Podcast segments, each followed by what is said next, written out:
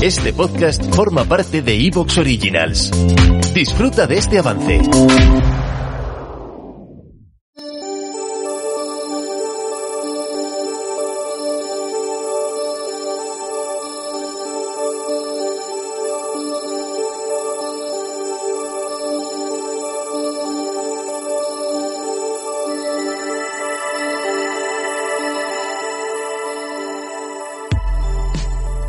Bienvenidos al vuelo del cometa, un espacio para hablar de creación literaria en cualquiera de sus modalidades, un lugar de tertulia en el que contaremos con la participación de invitados que nos darán sus puntos de vista acerca del mundo editorial, ya sea desde la piel de un traductor, un editor o un diseñador de videojuegos. Pónganse cómodos, porque el vuelo del cometa está a punto de pasar por encima de nuestras cabezas.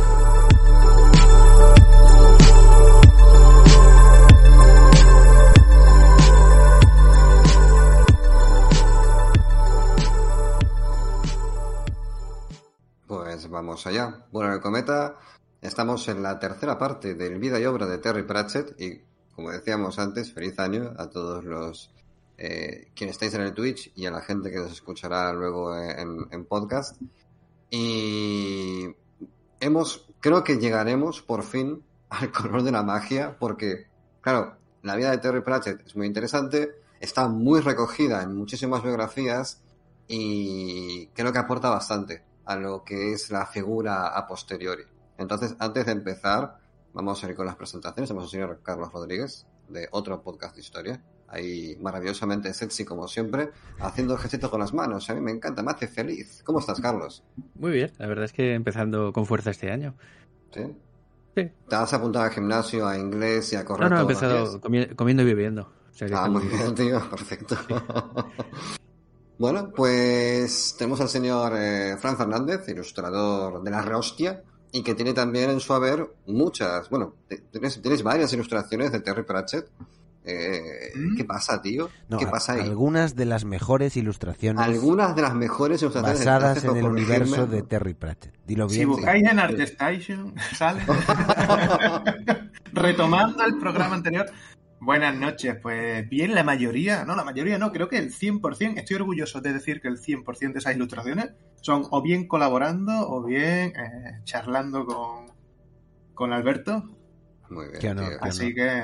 Bueno, de ahí nació, volvemos a, a redundar, el programa que se dedicó a, a- a la muerte de del universo Pratchett, que de hecho es un personaje emblemático y que, bueno, pues una de las ilustraciones, como decía Álvaro también en el último programa, de las más visitadas y, y likeadas eh, de la red, Mm.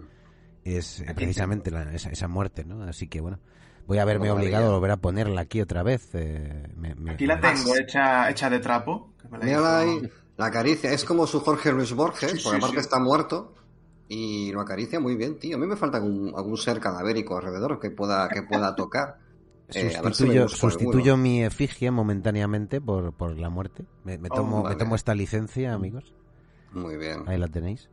Una maravilla. Y el señor Alberto Martínez Carcedo, la voz más sexual y spicy y wet de la podcastfera, que ha estado eh, sumergido en las aguas de RL, porque en todos los mensajes de WhatsApp que le he leído en días recientes decía saludos desde la sumergida Relé. Básicamente era como su leitmotiv, no se le podía sacar otra información y ahí ha estado, buceando, quizás como un snorkel, ese tipo de pitufo azul submarino, ese, así te imaginábamos todos, eh, Wow, Alberto. referencia a los 90. Totalmente. Sí, sí, ¿Cómo te son- encuentras? Son, son em, fechas de recogimiento, amigos, y para nosotros, eh, que adoramos a nuestro Señor y Destructor, el gran Tulu, eh, toca, toca visita, peregrinación a Rili, donde se organiza una jarana entre profundos y otro tipo de seres abisales.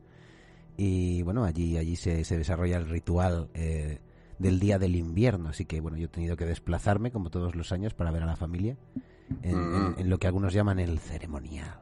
Ese ceremonial de tiempos remotos que ya se celebraba antes de que aún existiera la Navidad. Eh, incluso la propia Babilonia o Memphis, un, un ritual pretérito de reunión con, con la familia. Y Qué por eso, bonito. por eso ah, esta explicación innecesaria de por qué yo pongo ese mensaje de la sumergida Riley. Te queremos, joder. Bueno, pues eh, vamos a empezar ya. Yo, pues nada, Álvaro Aparicio, arroba bueno el cometa.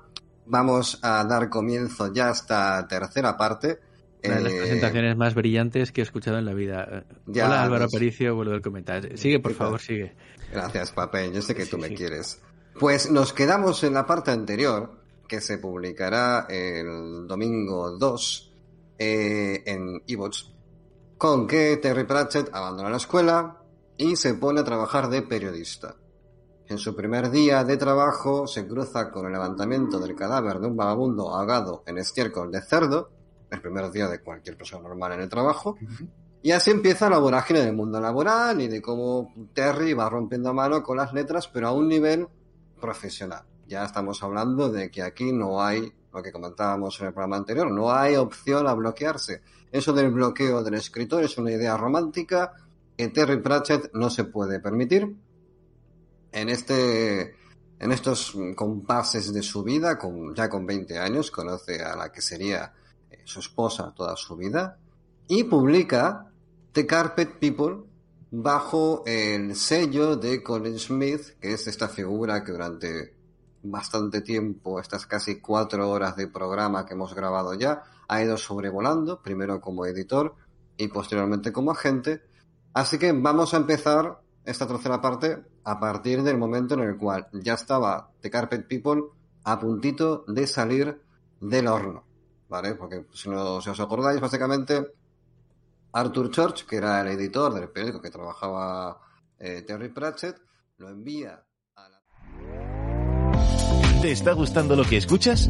Este podcast forma parte de Evox Originals y puedes escucharlo completo y gratis desde la aplicación de Evox. Instálala desde tu store y suscríbete a él para no perderte ningún episodio.